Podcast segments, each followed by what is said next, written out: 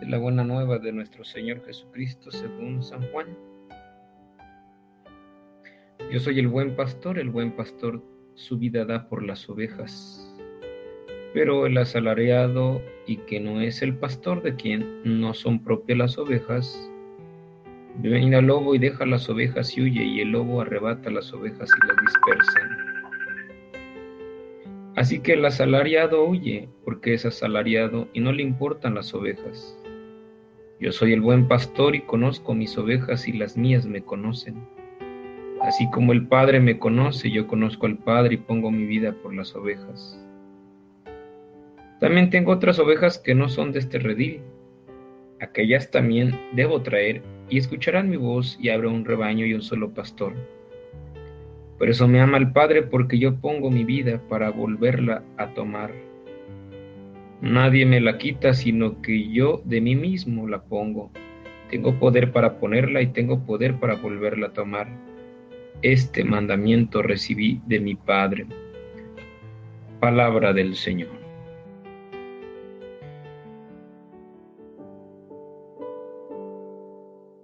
Yo soy el buen pastor. Queridos amigos, este domingo es considerado el domingo del buen pastor, donde de manera muy particular se ora por las vocaciones a la vida presbiteral. Es un momento para poner la mirada en Jesús como buen pastor. La construcción literaria del texto se desarrolla en torno al problema de la expulsión de los primeros cristianos de las sinagogas se empiezan a cuestionar, nos hemos quedado sin templo, nos hemos quedado sin sacerdotes, sin sacrificios. Entonces, ¿qué nos identifica como comunidad? ¿Con qué nos hemos quedado? El dar este paso en Cristo nos hace estar fuera de una comunidad en la que iniciamos. La comunidad de San Juan se va configurando en una identidad y una identidad que tiene que ser muy profunda a nivel de fe. Por eso Juan 10 es precisamente la interpretación de una identidad como comunidad. En días pasados, el señor arzobispo visitaba una de las vicarías de la arquidiócesis y él mencionaba, una de las peticiones que me ha pedido el Santo Padre es precisamente hacer una identidad arquidiocesana. E independientemente de una institución, todos los seres humanos buscamos una identidad, algo que nos dé sentido, algo que nos dé pertenencia. Pero si miramos este contexto de Juan, es muy parecido a un contexto en el que muchos de nosotros nos podemos lograr encontrar en un mundo que cada día da pasos muy agigantados. Estamos de cerca, por ejemplo, a las votaciones y nos preguntamos cuál será el pastor que tomando el bieldo llevará un rumbo distinto a nuestro país. Claro que también hoy nos preguntamos, en una sociedad que vive sin papá, sin mamá, sin un contexto familiar, ¿quién será el que tome el bieldo de nuestras familias y también de nuestras expresiones humanas? Claro que nos hemos encontrado a veces con la crisis de cómo entrar en una institución católica y no encontramos el sentido por la falta de sacerdotes o habiendo sacerdotes la falta de una entrega más pastoral, pero también fraterna. Claro que nos preguntamos, ¿qué es o quién será el buen pastor? Jesús está muy compenetrado con esta imagen. Ya en Mateo 18, 12 dice que el pastor ve no por las 99 porque saben que están en el redil, ve por la oveja que se ha perdido y que se necesita ir por ella. Por eso el texto de Juan es una identidad precisamente con el Cristo que camina es la expresión de una comunidad que se siente compenetrada con la misma persona de Jesucristo. El término kalos poimen en griego no solamente se refiere a un pastor bueno, sino que este adjetivo kalos no se refiere solamente a la bondad, a la belleza, sino se refleja en una persona que es cariñosa, que es amable, que es eficaz. Ya, por ejemplo, San Juan de la Cruz tiene un poema, El Pastorcico, donde presenta todas estas características. ¿Cómo entendemos esa plenitud en Cristo? Punto número uno. El texto dice, el buen pastor su vida da por las ovejas.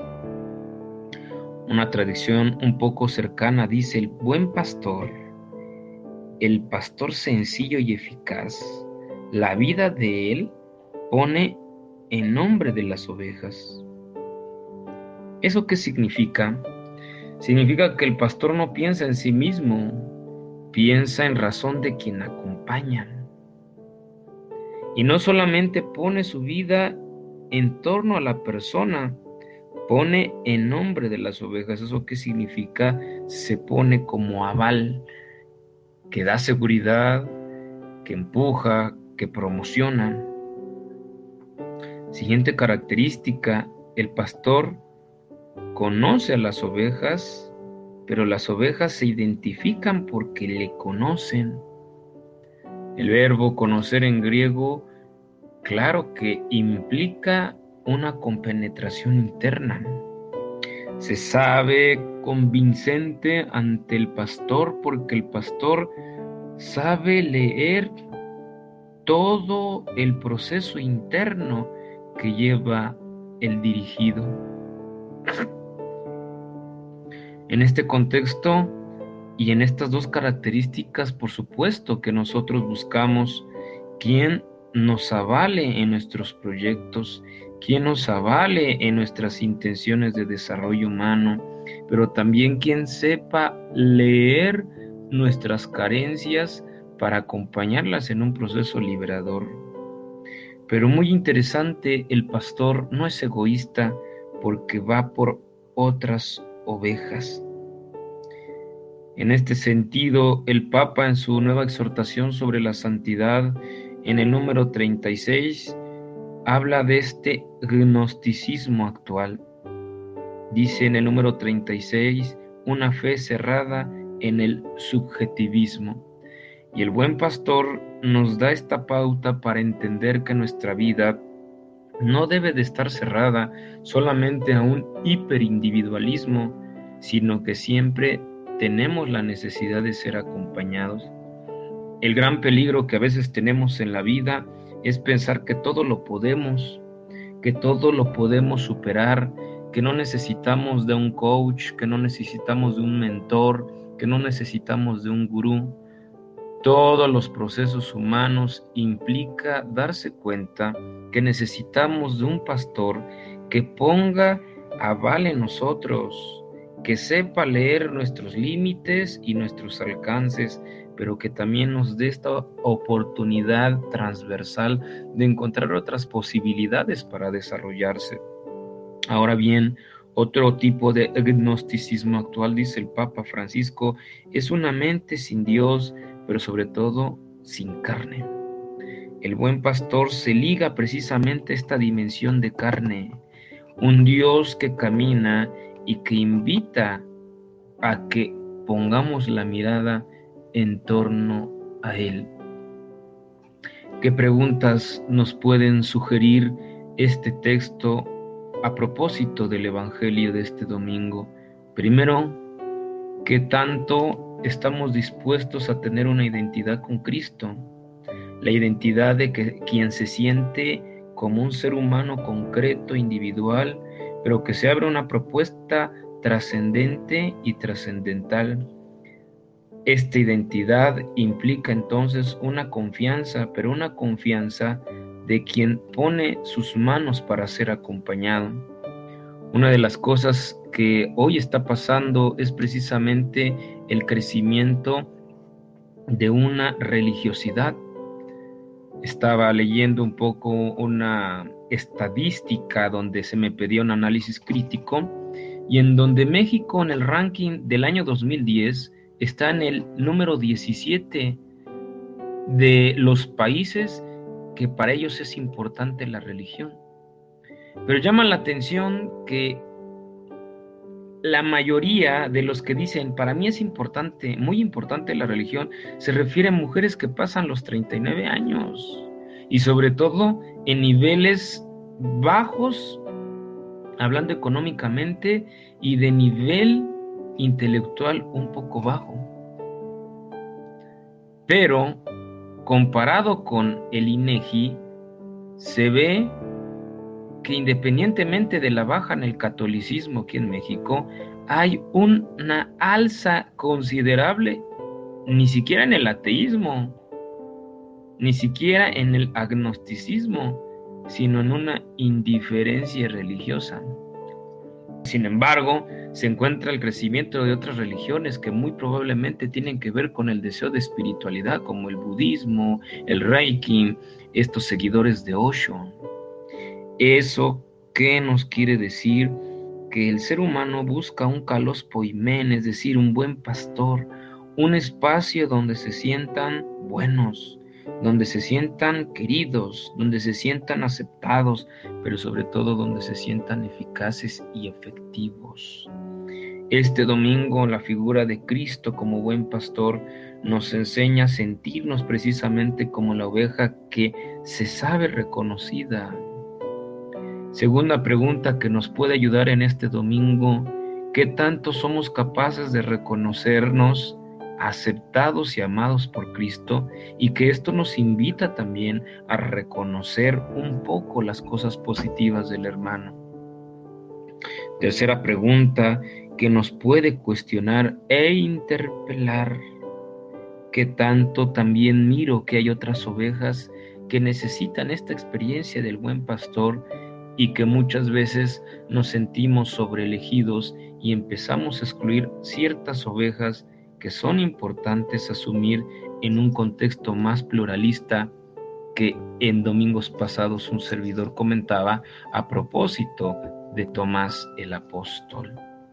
Por último, vemos esta gran necesidad de la comunidad juánica de identificarse plenamente con Jesús y que hoy es necesidad también de identificarse con un país que parece que se está desmoronando por un sistema político, pero también por un sistema inseguro. Número dos, que tanto identificarnos con una fe que nos haga pasar de la religión a la espiritualidad. Jesús inicia diciendo, yo soy el buen pastor pero también muestra esta realidad que más de uno hemos vivido, el asalariado, y que no es el pastor, pero que muchas veces se siente el pastor, de quien no son propias las ovejas. Ve al lobo, deja las ovejas, huye, el lobo arrebata a las ovejas y las dispersa. Esta es la última pregunta que nos tenemos que plantear estamos en un contexto de dispersión. Las familias nos vemos cada día más dispersas. Los hermanos de fe también nos sentimos dispersos por nuestros propios límites. Si no nos damos una oportunidad de dejar que Cristo sea la interpretación de nuestra vida, estaremos más puestos en las manos del lobo que en las manos de Jesús. Decía Carlos Marx, los filósofos se han encargado de decir qué es el mundo, pero ahora se trata de interpretarlo. El buen pastor nos da esta pauta de interpretar un contexto donde necesitamos identidad y que la propuesta de identidad es muy buena en Cristo, buen pastor, que con ternura, misericordia y con mucha prudencia nos sabe acompañar. Oremos por las vocaciones, sí, pero oremos más por intérpretes de este buen pastor que hagan que este mundo sea más significativo y más compenetrado en la persona de Jesús. Así sea.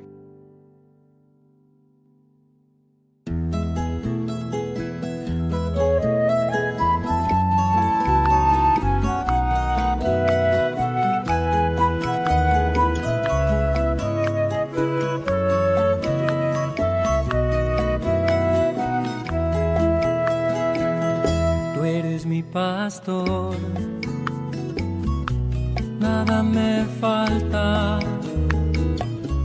Por verdes prados de fresca hierba me apacientas, aguas tranquilas me conduces allí reparo yo mis fuerzas,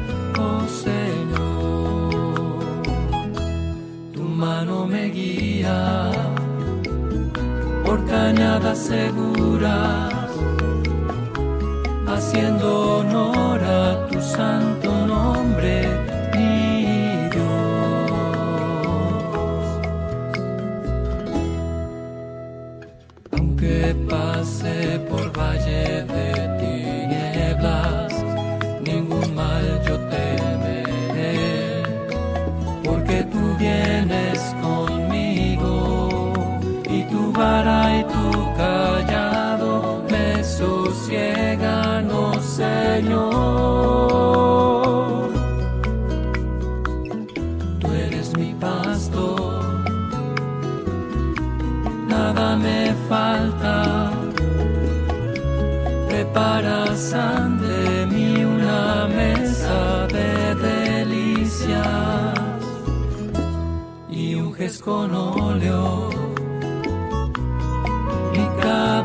passar.